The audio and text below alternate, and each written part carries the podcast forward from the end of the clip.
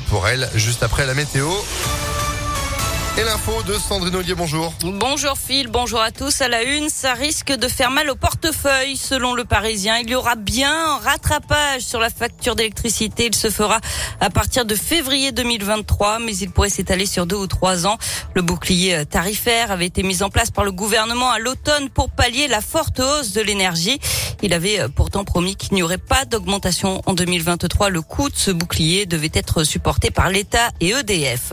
Du nouveau au TCL, vous pouvez désormais payer votre titre de transport par carte bancaire directement sur les bornes, dans les bus depuis ce matin, comme à l'entrée des stations pour les métros et les trams. En cas de contrôle, il vous suffit de présenter la carte bleue qui a servi au paiement. Après l'affaire des piqûres sauvages, les nuits lyonnaises encore perturbées, deux hommes en sont venus aux mains sur une péniche du deuxième arrondissement samedi soir.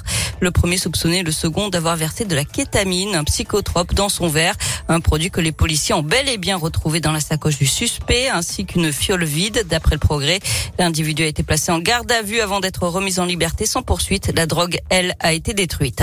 Dans l'actualité également, le lancement officiel de la campagne des élections législatives aujourd'hui. On est un peu moins de 15 jours du premier tour.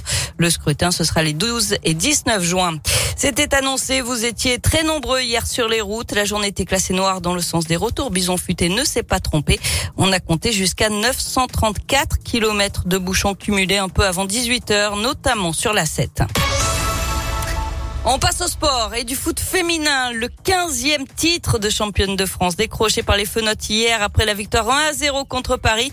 C'est aujourd'hui d'ailleurs que Corinne Diacre doit dévoiler la liste des 23 joueuses retenues pour l'Euro en Angleterre en juillet. À noter aussi la défaite de Villefranche en barrage contre Quevilly-Rouen. Les Caladois ne verront pas la Ligue de la saison prochaine. À l'inverse de l'AS Saint-Etienne, relégué après sa défaite contre Auxerre hier. La soirée a basculé dans la violence. Des supporters ont envahi la pelouse. Des feux d'artifice et des fumigènes ont été tirés vers le tunnel des joueurs et la tribune officielle. Les CRS ont dû intervenir et ont fait usage de gaz lacrymogène. Daniel était venu au stade avec ses enfants. Il revient sur cette fin de match particulièrement agitée. Je l'ai vu arriver gros maison. Parce que le corps à la fin, j'ai dit si en pénalty, il y avait 9 10 qu'on saute et on a sauté et après les, les malheureusement, c'est devenu coutumier à Saint-Etienne. Bon, c'est une mauvaise image du un petit problème de son, on Oh, écoutera. ça, ça c'est pas entendu. C'est un QCM en fait.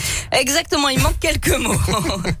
bon, en tout cas, selon la préfecture, les affrontements ont fait 19 blessés, dont 3 ont dû être hospitalisés. En basket, Lasvel qualifié pour les demi-finales du championnat, victoire 84 à 82 contre Cholet au troisième match décisif. Défaite en revanche des Lyon contre Bourges en finale du championnat féminin 76 à 66. La revanche, c'est demain à 20h45. Eh ben, c'est noté. Et puis euh, niveau sport, vous savez quoi? Il y a cet événement dimanche, le choc des champions. Mais oui, le loup face à La Rochelle, il va y avoir du sport sur le terrain. Ça va être beau. Franchement, vous y serez. On a mis des places de côté et pourquoi pas dès maintenant sur Pour tenter votre chance. Il y a un formulaire. Vous le remplissez. Si on vous rappelle, c'est gagné. Bonne chance et puis on jouera ensemble évidemment avant 10h. Sandrine, vous vous êtes de retour à 8h30 À tout à l'heure. Allez, à tout à l'heure, 8h04. C'est la météo.